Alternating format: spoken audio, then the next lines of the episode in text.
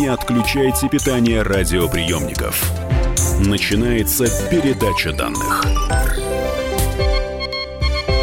Здравствуйте, друзья. Это передача данных в студии Марии Баченина. И Сегодня мы будем вести речь о трансплантологии. В студии «Комсомольской правды» кандидат философских наук, заведующая кафедрой философии образования философского факультета МГУ, специалист по биоэтике Елена Брызгалина. Елена Владимировна, здравствуйте, добро пожаловать. Здравствуйте. Я для слушателей хотела бы обозначить, что я не в первый раз буду с Еленой Владимировной беседовать на данную тему, но Понимаете, вопрос в том, что я до сих пор не разрешила для себя эту проблему, как и наше общество. Я надеюсь на сегодняшний день. Тем не менее, наверное, с простого стоит начать. Самая главная проблема трансплантологии, то есть почему люди до сих пор против помочь другим людям. Вы знаете, Майя, я должна вас сразу разочаровать. После нашего эфира я боюсь, что не вопросы закончатся, а вопросы размножатся. Да? И ответы вряд ли мы получим. Дело в том, что биоэтика это такая отрасль знаний и одновременно э, нового типа площадка для общественных обсуждений, которая сосредоточена на тех новых объектах, ситуациях, конфликтах, которые порождены развитием биомедицины. Угу. Вот трансплантология, развивающаяся активно во второй половине XX века, породила целый спектр очень серьезных столкновений между позициями людей, групп общества, между государствами.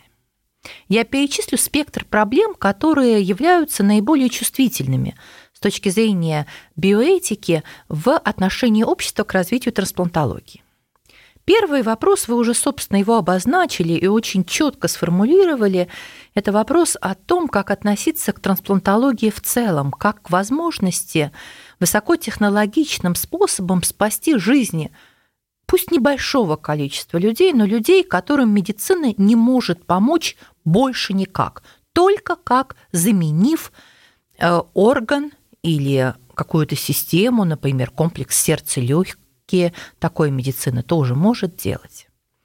Биоэтика ставит вопрос о том, насколько этически оправдано перераспределение средств системы здравоохранения. Очень часто звучат аргументы, что спасение небольшой группы людей за большие деньги в здравоохранении не очень оправдано, если мы эту же сумму можем условно говоря, отправить как размазанное масло по бутерброду для поддержки большего числа людей. Да. Но э, сразу, если можно дать ответ и контраргумент, он будет достаточно простым. Человечество развивается по пути поддержки каждого рожденного, уникального человека, да и медицина за нерожденных детей тоже уже боится, потому что считает, что человек обладает достоинством просто по факту рождения. Не потому, что он обладает какими-то особыми знаниями, статусом, достиг чего-то в обществе. Просто потому, что он рожден человеком, если у нас есть возможности помочь, их нужно использовать. Ну, вы же ответили на вопрос, на мой вопрос, а еще не закончив даже перечень проблем. Ну, тогда продолжим. Да, с удовольствием. Вторая группа проблем, которые обсуждаются – это проблемы, возникающие на разных этапах, собственно, оказания трансплантологической помощи. Во-первых, это вопросы получения донорских органов. В качестве доноров могут выступать здоровые люди, живые люди, когда речь идет о забое одного из двух парных органов или о забое ткани – Чаще всего, и люди больше об этом знают, когда, например, можно стать донором почки для другого человека. Или части печени. Э, в этом случае обсуждается соотношение риска и пользы. Обязательно биоэтика требует добровольного информированного согласия человека. И биоэтика настаивает на запрете купли-продажи донорских органов, считая, что человек не должен быть объектом товарных отношений. Хотя, конечно, мы понимаем, что цена есть у того, что в нас, даже можно по рыночным ценам купить все атомы, из которых состоит наше тело, и, поверьте, сумма будет небольшой. Угу. Есть цена у донорского полового материала, когда люди, например, сдают свой материал в биобанке. Есть, к сожалению, цена и у донорских органов, например, цена у донорской почки. Иран – единственная страна в мире, которая узаконила куплю-продажу органов, когда человек по с каким-то внутренним своим убеждением и причинам не идет по пути альтруистического акта жертвы в отношении нуждающегося, а желает на свободном рынке при контроле государства – продать свой донорский орган. Ну, мы знаем, да, что там даже существуют деревни, в которых все жители с одной почкой. Это в Пакистане. А, это в Пакистане. Это в Пакистане. Ну, это проблема, когда э, термином биокапитализм называют несправедливость по всей э, системе донорства. Mm-hmm. Я об этом дальше скажу. Лена Владимировна, а можно я здесь э, сразу вопрос вот по ходу вашего выступления задам? А что плохого в том, что я хочу деньги за свою почку? Я честна, искренне. Я для... готова расстаться со своим биоматериалом жизненно важным для меня, но при том, что я останусь жить с худшим качеством жизни, но я готова ее продать. Что в этом плохого? В том, что я люблю деньги. Или они мне нужны? Ваши аргументы могут быть расширены, и сегодня они звучат в отношении не только донорских органов, а, собственно, жизни. А, вот как... сейчас не очень я понимаю. Ну, например, почему я не могу отдать свою жизнь, так. а взамен, например, вы поддержите мою семью. А, все понятно. Да? Ну, это как люди там в тюрьму идут Совершенно и так далее. Да-да-да, я понимаю, да. И угу. вот эти аргументы, связанные с абсолютной свободой человека и трактовкой тела как нашей собственности, они ограничены тем, что мы живем в обществе. Ну, например, ваше желание продать орган не реализуется же только вашими силами. Нет, Вы же конечно. не сами себе в этом случае Врачи сделаете. Да, да, да, да. да. А вот когда есть действия других людей, то под систему этической оценки добро, зло, благо подпадают действия каждого из субъектов. И в этом случае возникает очень сильный диссонанс. Ох, желая сделать так, для себя, да. да, желая сделать так для себя, вы ставите, например, врача в ситуацию, когда он должен исполнить вашу волю, понимая, что это система купли-продаж. И за этим можно пойти очень далеко. Вот, а, вот я не понимаю, куда. Я все понимаю, не разделяю, на что имею право, но не понимаю, куда. Я считаю, что традиция рутинного забора органов, когда тело человека после смерти рассматривалось как коллективная собственность, и ни у кого, даже у самого человека при жизни не возникало по этому поводу этических или философских проблем, была ситуация какая-то гармоничная было проще, а значит лучше. Елена Владимировна качает в, головой. Нет, ни в одной стране уже нет рутинного набора. Это, к сожалению, была традиция Советского Союза, отношение к телу человека как к коллективной собственности. Это тоже крайность. Биоэтика говорит, что истина, как всегда, где-то посередине. Так. Поэтому мы должны, учитывая индивидуальное право человека на автономное решение и то, что есть коллективные интересы, искать между ними баланс. Вот я употребила это понятие добровольное информированное согласие. Так. Это же означает, что человек соглашается на медицинскую манипуляцию, ну, например, на забор одного из парных органов, без принуждения, без аргументации вне э, Э, вот, собственно, этой медицинской процедуры, например, экономической. То есть вы со мной бы не, не, не имели права бы говорить, если бы у меня этот вопрос стоял, отдать, не отдать? Безусловно. Да, ну, блин, как потому это что упирается в проблему информирования. Я же вам рассказывала, я провела сейчас опрос всех своих коллег, людей, которые мыслят похожим образом. Молодые, здоровые, прогрессивные, демократичные. Что мне ответили? Большинство сказало, я не знаю. Это подтверждает мои слова. Это, это другая Проблем... проблема. А, другая, это другая То проблема. Я подменяю, да? Да, дело в том, что э, сегодня культура устроена так, что она настраивает, особенно молодежь, на трактовку жизни как процесса получения удовольствия. Да, соглашусь. Конечно. И все, что от этого удовольствия отвращает, мысли о болезни, мысли о неизбежном уходе, вызывает желание табуировать это. И у нас возникает жуткое противоречие. С одной стороны, в СМИ, э, с экранов смерть явно врывается в жизнь человека. Есть статистика, средний американец 15 тысяч смертей по телевидению видит в год. включая детей, это же колоссально. Это, это даже сложно. А с другой стороны, каждый отдельно взятый человек не переносит эту тему на себя. У нас не распространены пожизненные завещания, как мы относимся к человеку, Вы который... про Россию сейчас. Про ведь, да? Россию. Я Знаете, как мы относимся к человеку, ну, мы понимаем, что вот мы с ним рядом, и он уходит на его жалобы или на э, м, слова «я, наверное, скоро умру», мы отмахиваемся и говорим «да нет, да что ты!» И это не утешение, это попытка дистанцироваться и нам, и этому человеку. Это очень сложная тема. Поэтому разговор о трансплантации – это неизбежно. Разговор о смерти, о умирании, потому что развивая трансплантологию, я сейчас скажу жуткую фразу, я всегда на ней, когда я говорю в студенческой готовы, мы на аудитории. ней закончим первую Да. часть. Прошу сосредоточиться и правильно понять. Так. Для развития трансплантологии медицина вынуждена организовывать умирание. Не, умер, не умершвлять людей. Никто из трансплантологов не гоняется Мы не за... про убийство. Давайте с- Да. с, объяснения этого начнем следующую часть передачи данных. Кандидат философских наук, заведующая кафедрой философии образования философского факультета МГУ, специалист по биоэтике Елена Брызгалина сегодня в эфире «Комсомольской правды». Не отключайте питание радиоприемников. Идет передача данных. Самые осведомленные эксперты, самые глубокие инсайды, самые точные прогнозы. Точные прогнозы. Знаем все лучше всех. Ведущие. Неудержимый Мардан и прекрасная Надана Фридрихсон. Первая радиогостинная «Вечерний диван» на радио «Комсомольская правда». Два часа горячего эфира ежедневно по будням в 6 вечера по Москве.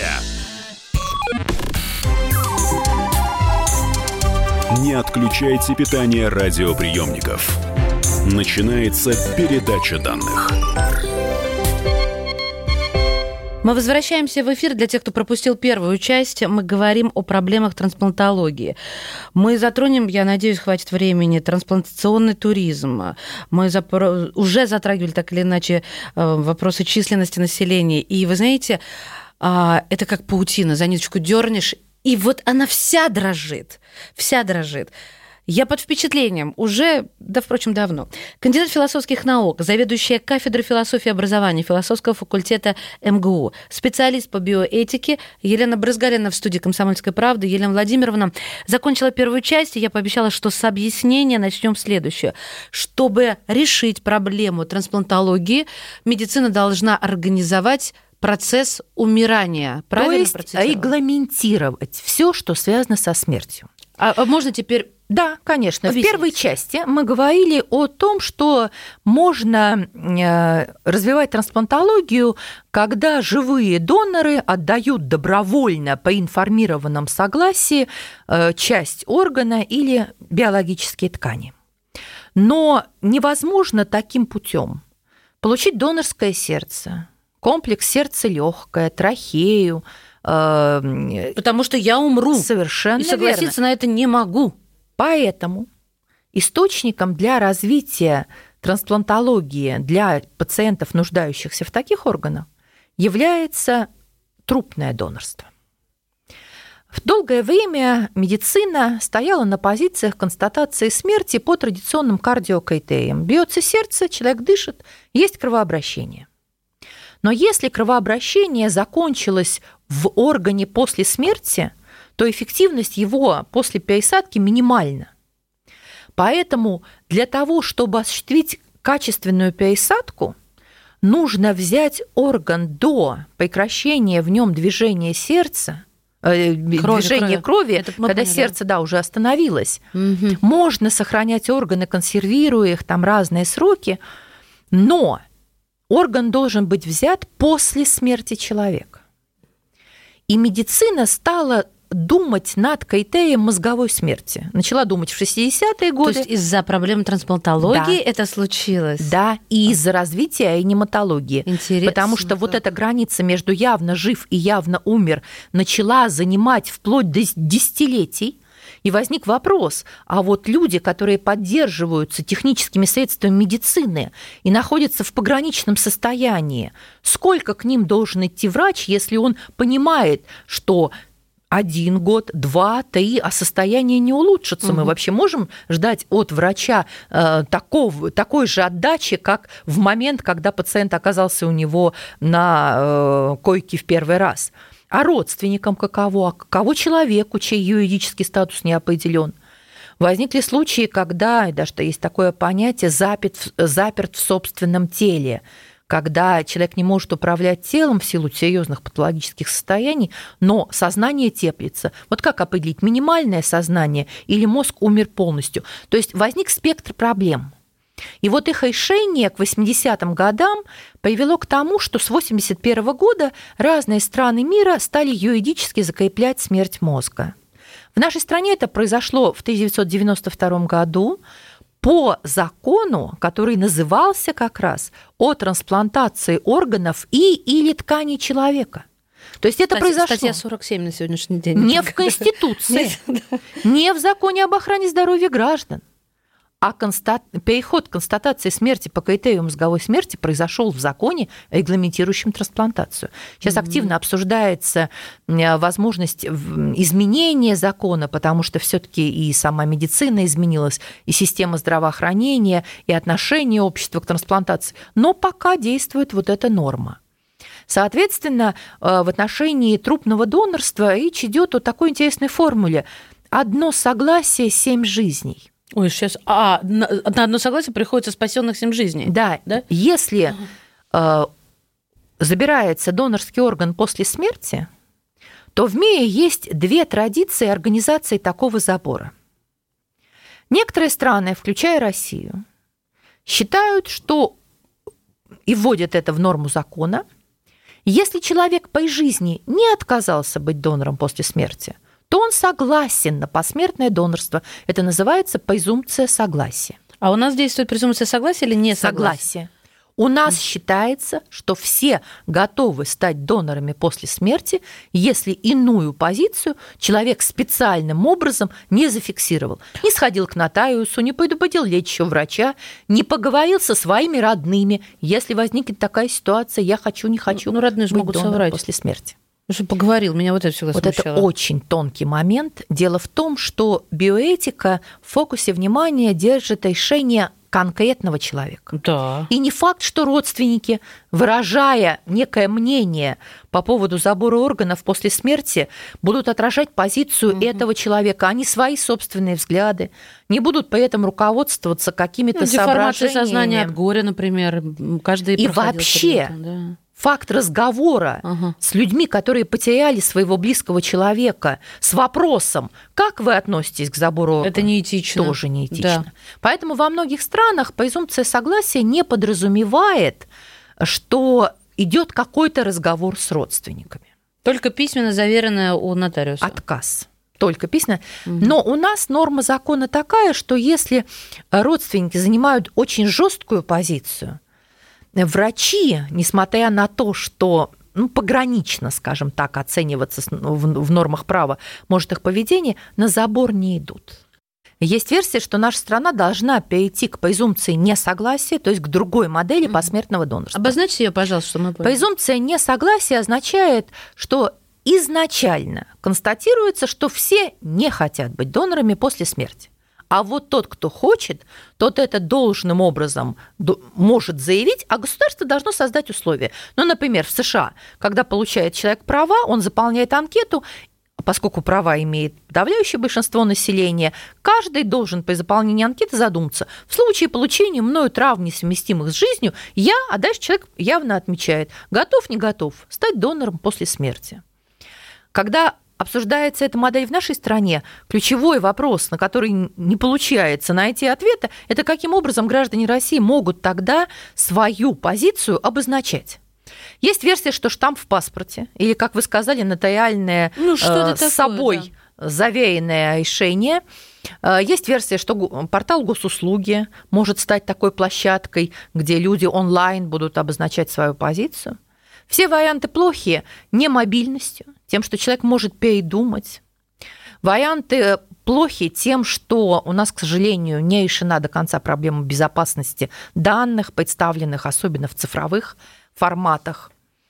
И э, самое главное, что мировая статистика говорит о том, что изменение модели принципиально не влияет на количество донорских органов. Друзья мои, мы продолжим разговор в следующей части передачи данных.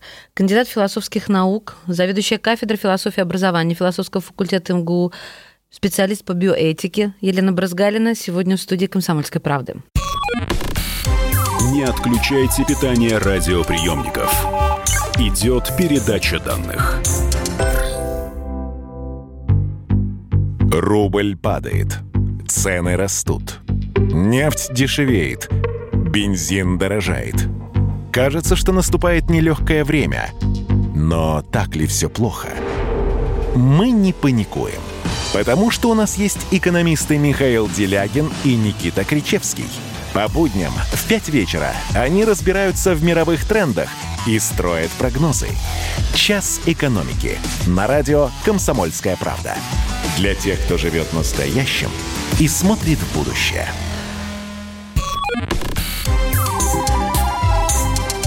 Не отключайте питание радиоприемников. Начинается передача данных. Здравствуйте, друзья. Это передача данных в студии традиционно Мария Баченина.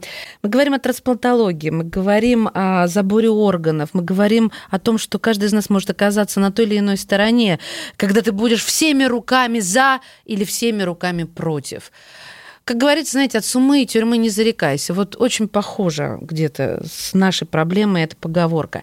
Кандидат философских наук, заведующая кафедрой философии образования философского факультета МГУ, специалист по биоэтике. Елена Брызгалина в суде «Комсомольской правды». Елена Владимировна, а, ну, я вас прервала, и, наверное, нужно продолжать вот с момента проблема, о которой вы рассуждали, чтобы я ничего не испортила, вот эту картину? Мы говорили о том, что в мировой практике сегодня существуют две модели забора органов человека после смерти. Модель, которая называется презумпция согласия. Все подразумевается, готовы стать донорами после смерти. Если не готовы, надо об этом определенным образом заявлять. И модель презумпции несогласия. Все изначально не готовы, а желающие из альтруистических соображений помочь ближнему своими донорскими органами, э, вот э, только по отказе должны угу.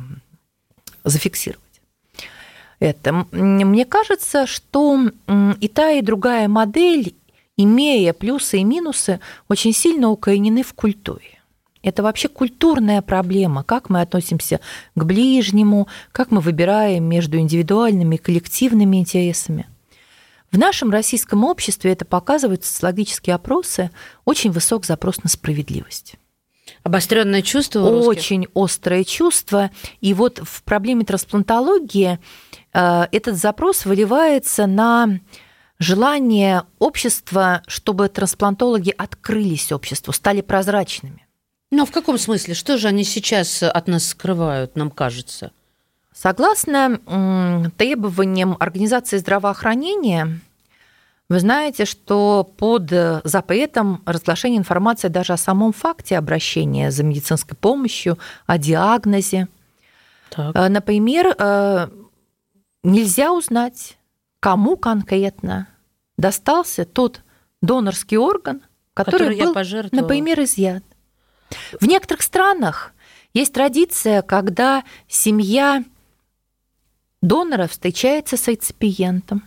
В каких? Когда мама, например, э, в Испании, но в уже погибшего донора имеется да. в виду. Ну правильно, это слушает же... сердце бьющего, да. бьющееся в груди другого человека. Вот это мне понятно. У нас этого нет. А вы считаете нас... это этично, нет? Э, дело в том, что человек имеет право отказаться от такой возможности. Но если человек хочет, то нынешняя система российского здравоохранения просто не дает возможности. Мне кажется, это так вписывается в ментальность русской души, прикоснуться нас... и обнять то, что еще существует на этом свете, да? Э, у нас аргумент, э, который звучит у людей, которые отказываются от трансплантации, часто связан с тем, что это идти против природы или против Бога.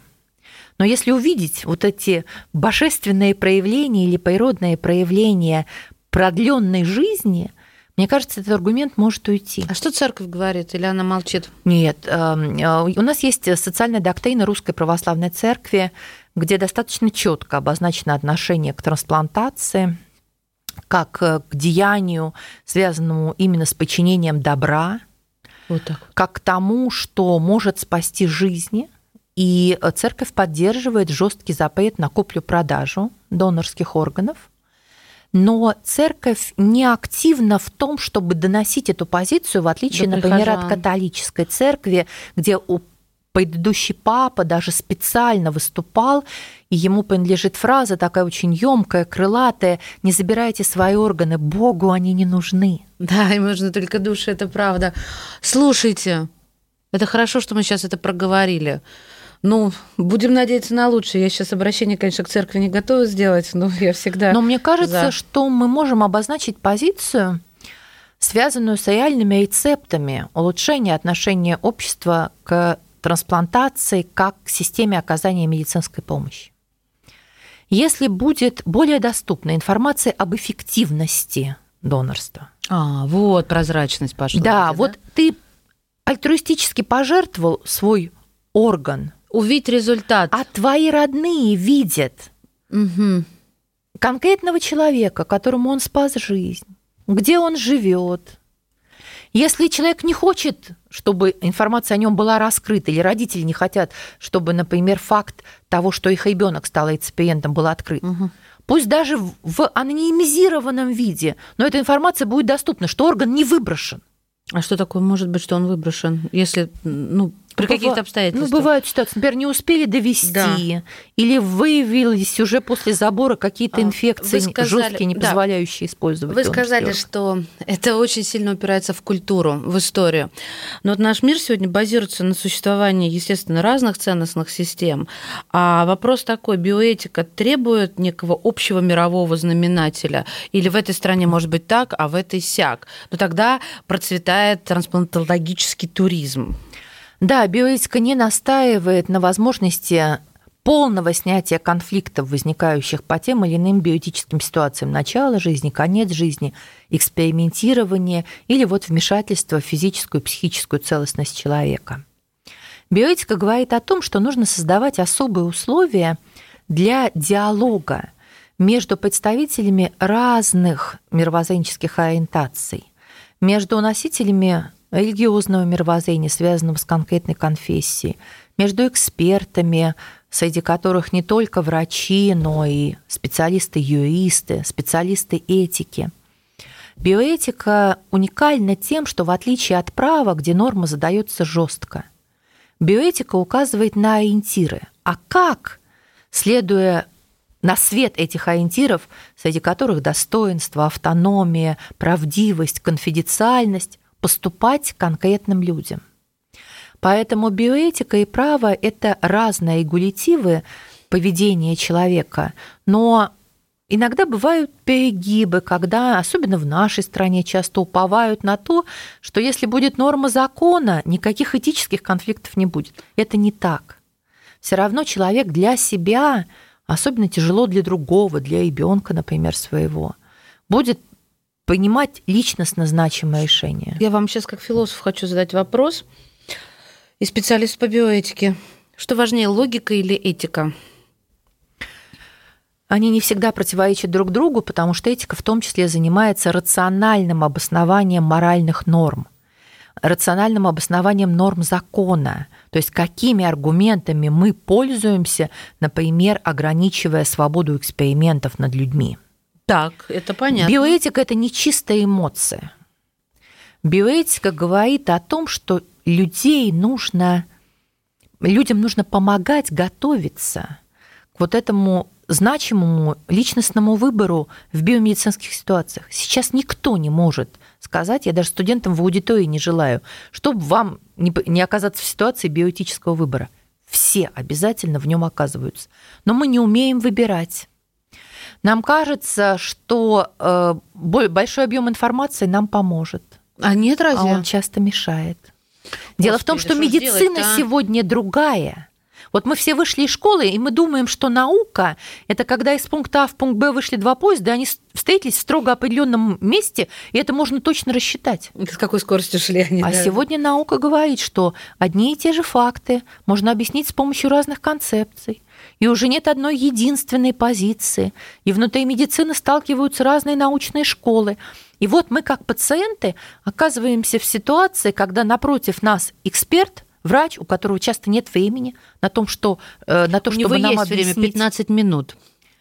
для получения информированности, чтобы ваше согласие было не только добровольным, но и осознанным, естественно, этого времени мало. Ну да, Поэтому ну да. и система здравоохранения, конечно. да. система здравоохранения не учитывает вот эту значимость личностного выбора. Когда часто врач, и это проблема коммуникации, я вот в МГУ веду программу коммуникативной практики в медицине, и мы пытаемся учить врачей слушать пациента, помогать принимать решения. Многие врачи говорят, если пациенту дать возможность свободно говорить, он все время приема 15-минутного у меня съест.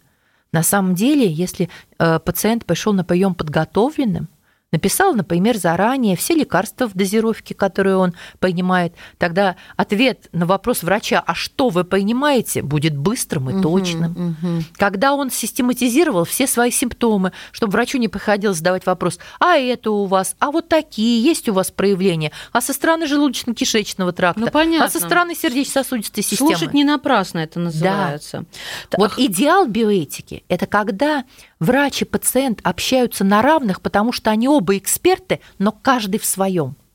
Врач, если хороший, качественный специалист, мы не берем какие-то вот уклоняющиеся варианты, специалист в области медицины, а человек-специалист в своей биографии, в том, во что он верит, на что он надеется, какая у него семья, но даже, в конце концов, какая у него финансовая ситуация. Может он ждать или он э, готов вложить свои личные сбережения, чтобы ускорить какие-то процессы.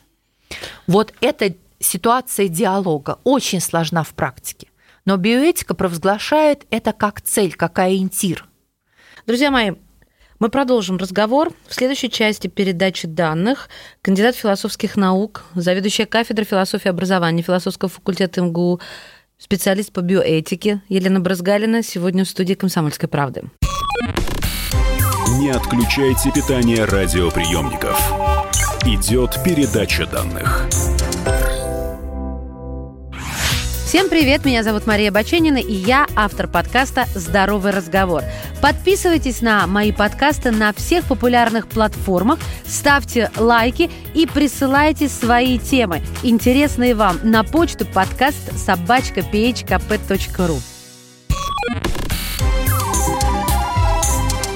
Не отключайте питание радиоприемников. Начинается передача данных.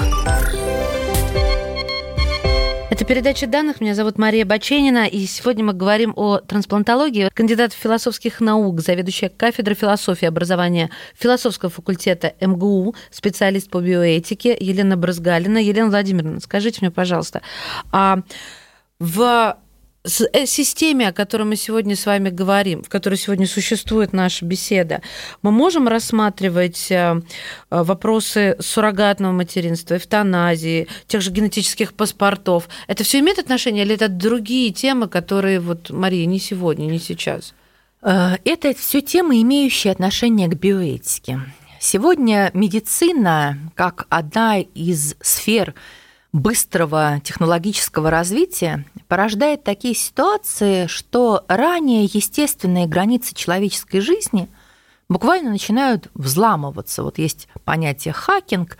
Э, В последнее время используется термин биохакинг – взломать границы жизни – улучшить человека, вплоть до крайних вариантов отказаться от своей телесности, потому что вот мы такие все несовершенные, коротко живущие, болеющие, А как это отказаться слабенькие. от телесности, я не очень понимаю. А что в нас главное? Вот трансгуманисты считают, что сознание. Давайте переведем сознание на небумажные носители. Создадим цифровую копию нашего мозга, и тогда наше сознание будет жить вечно. Ну, это не очень понятно в моем сознании. Это какой-то конфликт кодировок происходит. Но это такой, это такой вот вариант Поэтому бессмертия. у нас очень мало трансгуманистов, очень мало, и их мало кто понимает. Но они громко заявляют Молодые, о себе. красивые мужики были здесь в студии, сидели на вашем месте. Понимаете, бессмертие сейчас обсуждается в разных форматах. Генетическое бессмертие, Нет, ну погодите, погодите. Я, ну вот это все не про нас, не про русского человека, не про россиянина. Россия тоже про бессмертие. Вспомните наши сказки про живую воду. Когда Ах, Некра- вон вы куда. Конечно, когда Некрасов тяжело умирал от рака, он писал очень такие серьезные э, стихи и до мурашек пробирающие. Я взываю к русскому народу, коли можешь, выручай, окуни меня в живую воду или мертвый в меру дай. Вот она проблема э, вы- Эвтаназии. да, эвтаназии, выбора жизни и Почему она у нас смерти. запрещена? Потому что количество проблем, которые порождает легализация эвтаназии, на порядке превышает количество проблем, которые могут быть решены в системе здравоохранения, когда эвтаназия запрещена, но мы развиваем систему паллиативной помощи.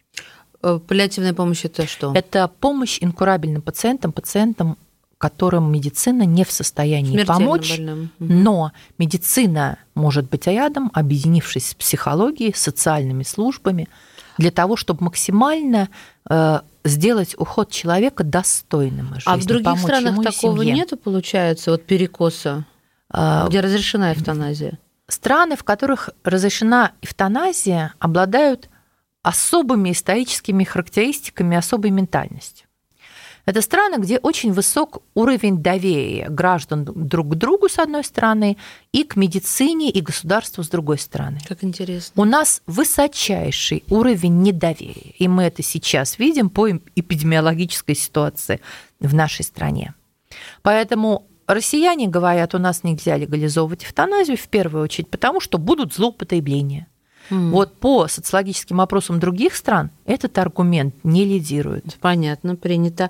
А почему у нас, а, при том, что Институт церкви русской православной а, говорит, что трансплантология и э, пожертвование своих органов это хорошо, и это не, не противно Богу, это наоборот Богу угодно, а негативно высказывается про суррогатное материнство? Потому что суррогатное материнство – это такая э, репродуктивная технология, которая разрушает традиционные отношения родительства. Ой, это как? В суррогатном материнстве к рождению одного ребенка имеет отношение, может быть, пять взрослых людей. Двое доноры половых клеток, полового материала, суррогатная мать, а может быть ситуация, когда есть еще заказчики, не совпадающие с донорами полового То есть материала. одни биологические родители, второй, кто вынашивает, ну, я даже, да, второй человек, не родитель, кто вынашивает, а третий родители, которые будут э, усыновлять, удочерять. Майя, вы заметили, как вы затруднились подбирать слова? Да, заметила. Потому что возникают ситуации, для которых у нас просто нет лексики в обычной речи. Кто для Ну, нас... Путин не разрешил первого, второго родителя, сказал, мать, отец были, есть, и пока будут. А кто для нас мать? Это тот, кто э, родил или кто воспитал. Наша ментальность такую А какая трактовку разница, тоже как чувствуем? Как чувствуем? Да, но Ну, это какой-то, это, это какой-то выбор а душой, суррогатное сердцем, да. материнство это выбор женщины, Мгм. выносить ребенка, заранее понимая, что она от него отказывается, как правило, за вознаграждение, Мгм. фактически продавая себя. Знаете, такой жесткий используется образ матка на прокат. Вот это вы сейчас сказали такую вещь, меня как хлестом огрели. Я потому что к этому так не отношусь. Но вот голливудские актрисы, для них э, их тело – это товар, Конечно. который должен быть выставлен на продажу. Конечно. Вот и вот то, что- Сара Джессика Паркер, вот у нее двое детей, потому что она обратилась за помощью к суррогатной матери. А почему я должна ее обвинять? Потому что человеку хотелось работать. а, Она ее облагодетельствовала и нашла человека, который в гармонии дальше существовал, надеюсь. И двоих детей. Вот Ну, ключевое слово «надеюсь». а, то есть вы потому имеете что- в виду, что она могла подломать ей жизнь, когда Потому она- что в этом случае мы не очень понимаем, кто субъект принятия решения. Вот, например, актрисы, нашедшие суррогатную мать, которая согласилась на эту процедуру, да, они взрослые, самостоятельные, автономные субъекты, Да. говоря таким э, серьезным Казенным языком. Так, так. Но кто спросил детей? Подождите, а дети тут при чем? А как? сейчас... А как, если человек вырастает, и он знает о том, что он рожден через суррогатное материнство? И что? А мы не знаем, какие будут и будут ли вообще проблемы самоидентификации. Знаете, несколько лет назад в Германии был случай. Девушка, достигнув совершеннолетия в возрасте 21 года, обратилась в суд. Ее звали Сара, кстати, с требованием, чтобы генетический банк, из которого ее мать взяла донорский половой материал, раскрыл имя ее Отца. генетического отца. Потому что ей плохо было, да? Она И это э, аргумент. Она ссылалась на то, что она не понимает, кто она в этом мире, не зная. Она говорила, мне никаких денег не нужно, мне просто посмотреть на него. Вот все проблемы, связанные с вмешательством в начало человеческой жизни, редактирование генома, эм, какие-то манипуляции с половым материалом, с оплодотворенной яйцеклеткой, например, криоконсервация – То, что Алла Борисовна сделала, Пугачева, да? там тоже тонкий момент, потому что криоконсервация яйцеклеток – это очень экспериментальная такая искованная процедура неоплодотворенных. В мире мало детей, родившихся на свет. из- Ой, дай бог им здоровья, Да, прекрасные дети, я на них конечно. всегда Поэтому да. вот тоже, понимаете, обсуждать технологии, не знаю, трудно. Вот Но я Но, хочу завершить эту мысль. запишу. Вот смотрите, все новые репродуктивные технологии не просто разрушают традиционные отношения, они еще подразумевают, что тот, кто принимал решение о вмешательстве, об использовании суррогатной матери, беря это решение на себя, никак не может предугадать, как это решение отзовется в другом. Ну, предположим, мы отредактировали э, геном эмбриона, новая технология. Вот, вы не очень, языка не очень получилось. Что И что? а, Ну, предположим. Убрали ген без болезни, которая его лишит жизни, качества, всего будущего. Геном это целостное. Мы одно убрали, а что появилось, на что это повлияло? И У представляете, если... генетиков есть ответ на этот вопрос. Ни на что. Нет. У генетиков нет однозначного ответа. И очень многие авторитетные генетики, и об этом российские генетики заявили в журнале Nature в ноябре 2019 года в ответ на появившееся в прессе объявление, что Россия тоже готова отредактировать э, геномы Вслед за китайским эмбрионов вслед, да, вслед за скандальным Да-да. китайским случаем. Потому что э, авторитетные генетики понимают, наука ответственна. Наука и каждый отдельно взятый ученый должен с предосторожностью вступать в сферы высокой неопределенности. Божественно. Мне все время хочется это слово сказать, но я тебе позволила. Но видите? опять я э, добавлю сложностей. Но если мы встаем на эти позиции, мы понимаем, что кто-то может оказаться без медицинской помощи, Мгм. когда, например, редактирование генома может убрать э, те патологии, которые доказанно связаны с генами. Почему? Почему одного, одному убрали, а второму нет? Вот сейчас не совсем понятно. Если мы считаем, что, например, эти технологии высоко рискованные, социально опасны, и мы их в стране не развиваем, Так. Тогда получается, что государство или экспертное сообщество Лишает меня этой возможности. кого-то конкретного. А, то есть, да-да-да-да, это, знаете, это вот как раз с экологической историей связано. Я э, беседовала с экологом, и он сказал, ну а что вы хотите, те, у кого будет больше денег, они купят скафандры, чтобы ваши дети гуляли на улице, их дети гуляли на улицах, когда воздух закончится. Я сейчас апокалипсис, да, э, рисую. А у кого нет, нет. Вот это из, из той же области Да, получается, и уже м, э, есть примеры осознания вот этого нового мира, в котором люди поделены на божьих детей и на тех, кто испытал вли- э, улучшение посредством таких технологий. Очень старый фильм «Гатака». Друзья мои, спасибо вам за внимание. И спасибо Елене Брызгалиной, кандидат философских наук, заведующая кафедрой философии и образования философского факультета МГУ, специалист по биоэтике Елена Владимировна. Благодарю. Будьте здоровы. И берегите себя. Да. Спасибо. Передача данных успешно завершена. Не отключайте питание радиоприемника. Скоро начнется другая передача. Как дела, Россия? Ватсап-страна! Это то, что обсуждается и то, что волнует. Это ваши сообщения в прямом эфире, в том числе и голосовые. Каждый день с 11 до 15 часов с Михаилом Антоновым. Эфир открыт для всех. Включайтесь. Радио «Комсомольская правда». Радио про настоящее.